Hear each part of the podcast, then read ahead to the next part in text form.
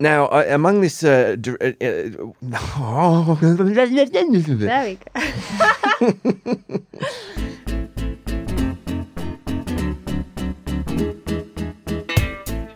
Hello, everyone. My name is Simon Hunter. I'm the editor of the English edition of El País, and this is. ¿Qué? A podcast from El País that will do its best to break down the deadlocked gridlock that is the Spanish news.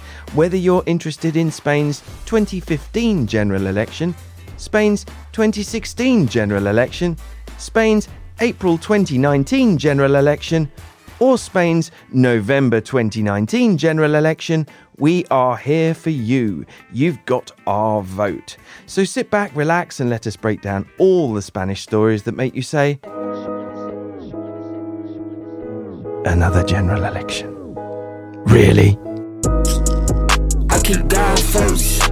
I see evil, I evil. and I come. I am here as usual with my esteemed colleague, Melissa Kitson. Hello, Melissa. Hello. So nice to see you in front of a microphone. How are you? I'm good, good, yes. Have you missed it? Yes, Steve. You I have, have I, I have missed it, I think. You said the other day you feel you're a bit out of practice in front of the microphone doing the radio. Yeah, I'm, I'm a little bit wobbly, but look, back back on the horse. Can we expect some good outtakes from you oh. today? no, no doubt. We're off to the offices of El País in Madrid, and it's Melissa this morning. Morning, Melissa. Morning, Bill. Yeah, so as you say, this story has been going on for a while. Well, so this is episode one of season three of the Grr podcast. Who would have thought that we would uh, get this far? It is it is great to be back. There's certainly been a lot going on over the summer. Do you? I always say this, but do you remember the days when summer was a, a quiet time for news? Uh, uh, officially silly season. We've had the worst ever listeria outbreak in Spain. We've had forest fires, flash floods, a cold drop, which which we might talk about at some other point. The Gota Fria. Uh, the king's brother-in-law was let out of jail to go and do some social work. You wrote, you did a story while I was on holiday about a monkey chimera. I still don't know what that was about, but it did very well. we had Neymar popping up in Money Heist after being cleared of a rape allegation, which was a very strange story. Um, but one of our most read stories um, over this uh, hiatus that we've had uh, uh, from the podcast was um, uh, about a bullfighter being gored in the anus. and that's actually an old story, which for some reason went viral in the United States over the summer. So um, not quite sure what the uh, interest in that particular in that particular story was. Um, now, obviously, it's normally we'd uh, read out all of our lovely tweets and uh, emails and things, but it- it's been a bit quiet on the correspondence front, not surprisingly, as we've been. Uh, off the air since uh, uh, we went to interview the outgoing British ambassador in July, which was which was great fun. Check that out if you didn't uh, hear that little bonus episode. Uh, Elaine Jones emailed recently to ask when when when oh when will the podcast be back on? So uh, here we are, Elaine. It was lovely to hear from you. Um, let's uh, encourage our friends of the show, Chris Thompson, uh, Ryan V. Alan Jones, Senora Wright, and apologies if I've forgotten anyone, but um, do get in touch. Let us know how you are. Uh, and a, a big shout out to my friend in Barcelona who goes uh, by the nom de plume uh, Left Wing Face, who I believe uh, she told me she listens to the show while she's pottering around doing her shopping in Barcelona, in the crime ridden streets of uh, Barcelona. Uh, so thanks, uh, thanks for listening, Sally. And also thanks for your tweets. They are very highly entertaining these days uh, given everything that's going on in the UK. Although there has been this drought of correspondence, one of the common themes of uh, emails that I've been getting as editor of the English edition uh, is requests from students in the UK uh, to help them with their homework, which is slightly uh, bizarre. Uh, all I can say is we, we, we seem to have a, a following among uh, A level and university students. Uh, uh, in uh, other countries. Um, so, hello to all of you uh, listening. I'm glad that uh, you find the podcast and, and also the English edition so helpful. But uh, um, please stop emailing me with requests for help with essays and the like. That's not really my job, and you really should be doing that yourselves. Um, I do recommend that you go and buy a book uh, by Tobias Buck, the former FT correspondent here in Spain, called After the Fall. I'm reading it at the moment, and it really is fantastic. A nice gallivant through uh, the recent history of Spain and its politics. Um, but please do get in touch. Um, use the hashtag Qué Podcast. Uh, on Twitter, I'm on Twitter at Simon in Madrid, or you can email English edition at elpais.es. Let us know where you're listening, why you're listening, and suggest to- topics for us, and also help us to settle this long-term conundrum we've had at the uh, at the English edition. Um, whether we should be writing in British or American English. Um, we used to um, be a print edition went out in the uh, global edition of the New York Times, and as such, we used we always used American English. Um, we've carried on doing that since we're only online, and we do actually have more uh, readers in the states than anywhere else. But it, does seem to annoy people. Uh, we often get these comments on Facebook when we use fall instead of autumn and these kind of things. So um, I'm a bit divided on the on the issue. So maybe you could uh, all chip in and tell us uh, what you think. Wow, this is uh, uh, perhaps the longest introduction to the podcast. You can tell that Veronica's not here. Veronica never lets us um, go more than 20 minutes. We are ably assisted this week by Jose. Hello, Jose. What's up, fellas? Me here again. Uh, Jose, let us have a longer podcast this week. We'll see.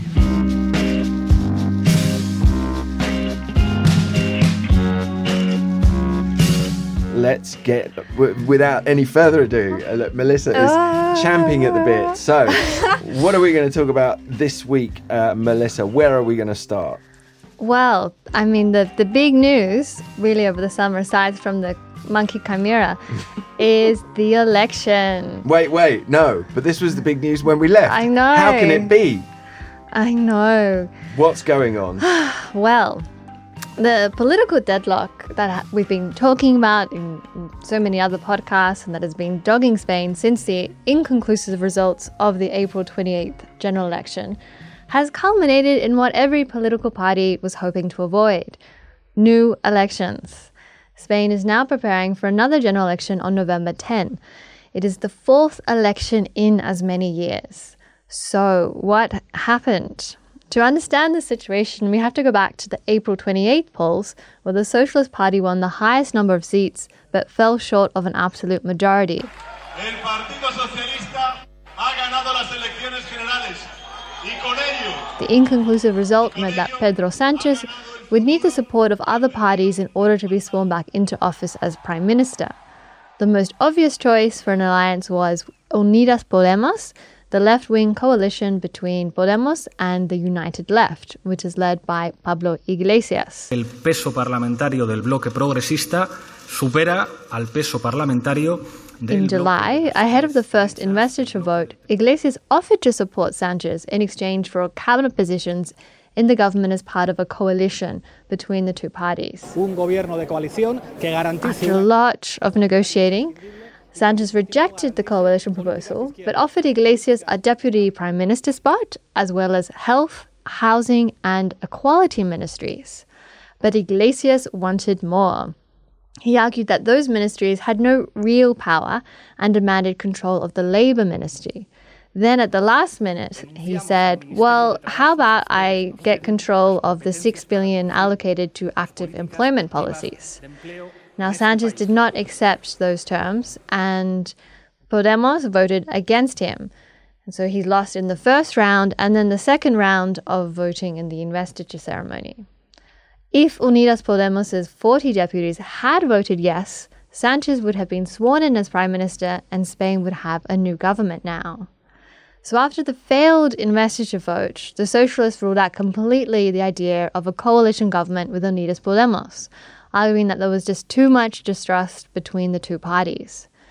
Instead, Sanchez offered to negotiate positions in non-ministerial agencies. Iglesias came back with the idea of a trial coalition until mid 2020, after which the socialists could end the relationship. but this was rejected by Sanchez. So finally, when it came time for parties to meet with Spain's King Felipe and discuss their positions, Sanchez had still not secured the support necessary to be sworn in as Prime Minister. With no governing deal on the table, the royal household released an official statement saying the king would not be presenting a candidate. Which brings us to the November 10 election. Les pediremos a los españoles que lo digan aún más claro el próximo 10 de noviembre. Now the blame game has begun over who is responsible for the situation. Some blame Iglesias for refusing to accept Sanchez's offer. Some blame Sanchez for not accepting a coalition with Unidas Podemos. Even the centre-right Ciudadanos, or citizens, has also been blamed for not agreeing to abstain. And the Popular Party has also faced the same criticism, given that the Socialist Party abstained in 2016 to swear in former PM Mariano Rajoy. So voters tend to punish the political leader whom they see as responsible for the general election by either voting for a different party or abstaining. So this blame game is likely to intensify as the November election approaches. They just couldn't get it together, could they? It's unbelievable. And um, people are very, very cross about the fact that we're going to have to go back to the polls. Not only is it the fourth general election in four years in Spain, which is just unbelievable, but it's actually the fifth election in Spain this year between Mm. the European elections, um, the two general elections, and then uh, local and um, regional elections that we had earlier in, in the year. So, I mean, it's, it's an incredibly risky strategy for them both um, because, as you say, Melissa, you know, th- there's the, the blame game going into the into the vote and anger uh, about you know w- w- the fact that we are in this situation. They just couldn't do a deal. But actually, having said that, I mean, the the, the animosity, uh, you know, the, everyone says, oh, well, Spain's not got, you know, we used to have the two party system in Spain. Um, Spain's not got a history of coalition governments. In fact, we've never had a coalition government in Spain um, since the return to democracy. Um, and it just, but it, it, it, you have to throw in. So it's not just the fact there's not this tradition of uh, doing a, a governing deal like this, but you kind of need to throw in the animosity between the four main political leaders. Uh, it seems to be absolutely no love lost between uh, Sanchez, Pablo Casado of the PP, Albert Rivera of Ciudadanos, and of course um, Pablo Iglesias of, uh, of, of Podemos. Um, Sanchez, from w- the reporting that came out earlier this week from El País, Sanchez seems to think that there will be some kind of a repeat of what happened in 2016, which w- what happened then was um, Rajoy, Mariano Rajoy was the most voted um, candidate for the PP in 2015, and then when they ran another election in 2016, he actually ended up picking more, picking up more support um, at the next election. Uh, he ended up making it into government. It was again that was an inconclusive um, election, but he made it into government thanks to the support of Ciudadanos and the abstention uh, of the socialists. So Sanchez seems to be thinking that that might happen. Apparently. Um, the socialists are also hoping that the PP will abstain uh, in, at any uh, in future investiture vote, which I don't know if that's going to happen. I mean, Pablo Casado, he he made this you know great statement, very grand statement that the Popular Party would you know stand aside uh, if if um, you know the the most voted party uh, was uh, in the situation where it could be, you know, could form a government but didn't have a majority. And then when it was his turn to actually do that, of course he didn't. You know, Mm. he, he completely did a, a, a complete turnaround on that. Um, so w- would he do it now? I don't know. I don't don't think things have changed sufficiently. And also, of course, there's the huge risk of a, a low voter turnout. I mean, everyone traditionally says that you know the uh, voters on the left can be very easily um, you know, demotivated in Spain to go out and uh, to go out and vote. So that could be uh, a big problem. But then maybe it might work. Maybe Sanchez's gamble is going to uh, work. And I think the PSOE, what they're hoping to do is to eat into um, the support for um, citizens for Ciudadanos. Ciudadanos um, has been a sort of very troubled party this year. They've done deals with Vox, um, you know, but w- without they've done deals with governing deals with Vox in local and, and regional governments, but without kind of kind of keeping them at arm's length. They don't want to appear in any photos with them. They you know they kind of publicly condemn what Vox far right Vox stands for, but at the same time seem happy to get into bed with them. You know when it comes to getting into power. There's, there's also been some fairly high profile gaffes, including the former Coca Cola executive that they signed up, Marcos de Quinto, who someone needed to take control of his Twitter because he just. Um, had something of a meltdown uh, on Twitter and was being very rude to members of the public. Um, very quickly had to kind of change his style. Um, now, as for the as for the left, as for Podemos, we've got God, got a new another party mm. coming in. Íñigo Errejón is going to run with his Más Madrid party. Os agradezco profundamente la confianza y estoy dispuesto a encabezar una candidatura que garantice un gobierno progresista. Íñigo Errejón was one of the founders of Podemos, but he left the party given differences with leader Pablo Iglesias. Um, the the you know the party basically split into supporters of Iglesias and supporters of Errejón. He went off to run in uh, um, the uh, uh, regional elections in Madrid, and now he's going to make the jump to. Um, uh, to national politics. I mean, what is that going to do for the you know for the support for the left? I mean, it's just going to splinter potentially um, the support even more. Maybe, maybe you know, voters will look at this and say, "Oh, enough of this. Let's just vote for the socialists," you know, or vote or go back to my my you know my popular party or, or whatever it is, and uh, maybe the you know the the more traditional two party um, votes will will turn out uh, at the November the tenth uh, elections. In the meantime, Sanchez seems to be having a very fine old time as the caretaker prime minister. He's at the UN this week.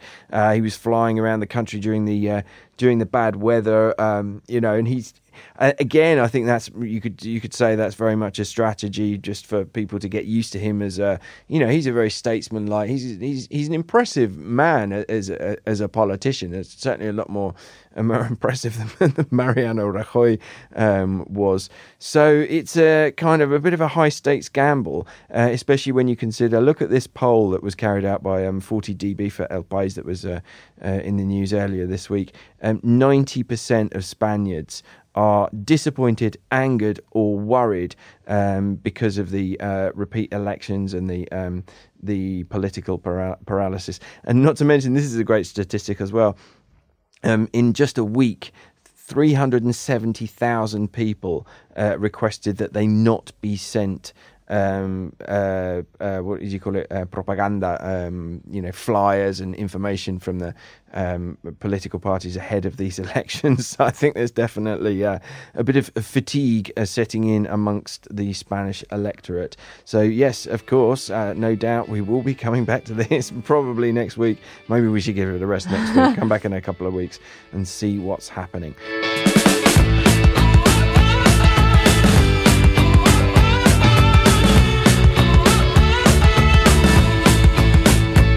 Now, on to our second topic this week, which again is one of our perennial issues that we deal with here at the Qué podcast, and that is Brexit.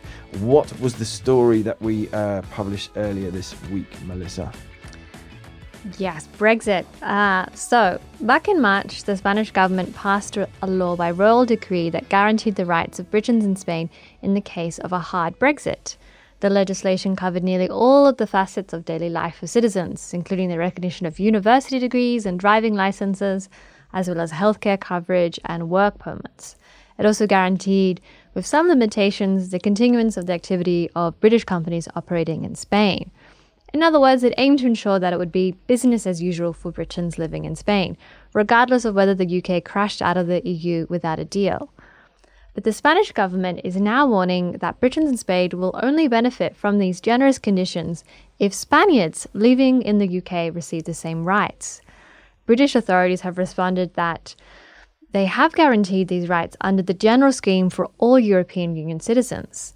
This plan includes the right to work, to use the healthcare system, to have access to education, to receive benefits such as pensions, and to spend time outside of the UK. But there are two categories to this scheme settled status for those who have lived in the country for five years or more, that has very generous conditions, and then the so called pre settled status, which has fewer rights. And this has raised concern with the Spanish government, which has said that if there is no equivalent deal for Spaniards, the Spanish framework for Britons will decline. To iron out these differences, Spanish and British authorities are set to meet in the first week of October, just a few weeks before the current Brexit deadline. The future of almost a half a million people, more than 360,000 Britons in Spain, and 180,000 Spaniards in the UK, depend on whether these issues can be resolved. Now, if anyone ever were to doubt my uh, com- commitment to my job, I would like to point out that I got up at six o'clock in the morning on Monday to translate this story because it was an exclusive from El País. And as you will not be surprised to hear, it went massively viral because this really is just the worst fear confirmed of um, British migrants in Spain. The fact that uh, you know our rights could be um, at risk um, based on uh, uh, you know reciprocity um, in, in, the UK for for Spaniards. Um, I mean, in a way, this is kind of a in a way, it is a bit of a non-story because EU countries, you know, the European Union basically has been saying um, all the way along that there must be reciprocity when it comes to um, rights. I think we've probably you know, Brits in Spain have probably been feeling quite, you know, in a, in a, state of calm because the Spanish government has been doing so much. Like you mentioned, Melissa, they passed that royal decree that would protect rights um, in the case of a um, a, a, a, no deal Brexit, and obviously, and also there's the argument that um, Brits in Spain often trot out, which is that well, there's just too many of us here. Mm. You know, hmm. there's no, nothing's going to happen to us because it's just too many of us here, and it would be bad for the um, you know the Spanish economy and and so on. But I think really what this perhaps flags up is the potential tug of war that there will be between the UK and all of the EU countries on this point. Because, as you said, Melissa, you know, Spain is saying, well, we want reciprocity. And the UK saying, well, you already have it. You know, look, here's our system. And Spain saying, well, no, but this isn't good enough. So there's a, the potential for conflict there between, you know, the UK and all of the countries when it comes to um, uh, rights of migrants um, living there, um, because you know what for one country is is reciprocity might not be um, sufficient for the other. So this is sparked, like I said, it, this story went massively um, viral. It also sparked huge amounts of debate on our Facebook page with some really interesting uh, comments.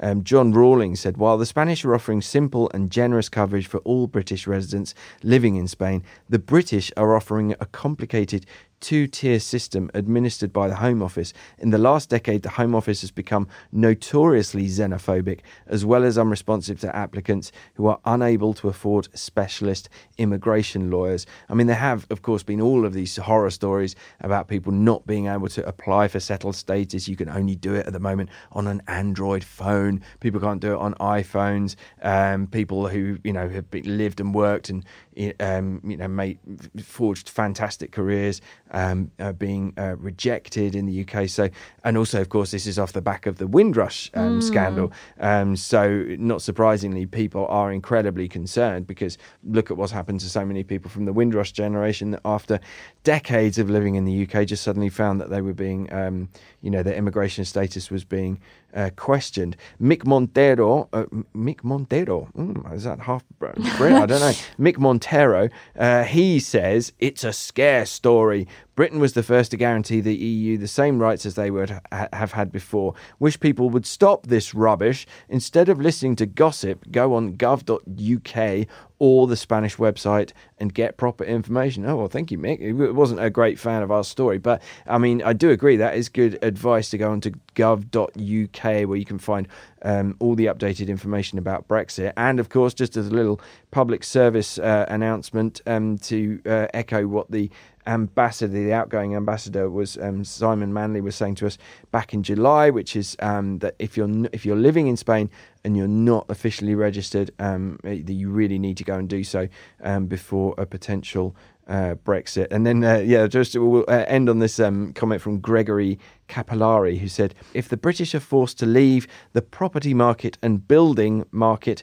will collapse here in southern Spain. So there's a man who's very sure of the uh, influence of the um, British community in um, parts of the country. So, Let's see what happens. It's all kicking off. Yesterday, we had the Supreme mm. Court ruling about the exhumation of Franco, which I'm sure we'll come back to at some point. At the same time as the Supreme Court was reading out its um, its judgment in the UK about uh, the prorogation of Parliament. We, we, we, well, I was certainly, I was typing the thing about Franco and looking round and watching the TV at the same time. It was, it was mad yesterday. So, what interesting times we are living in.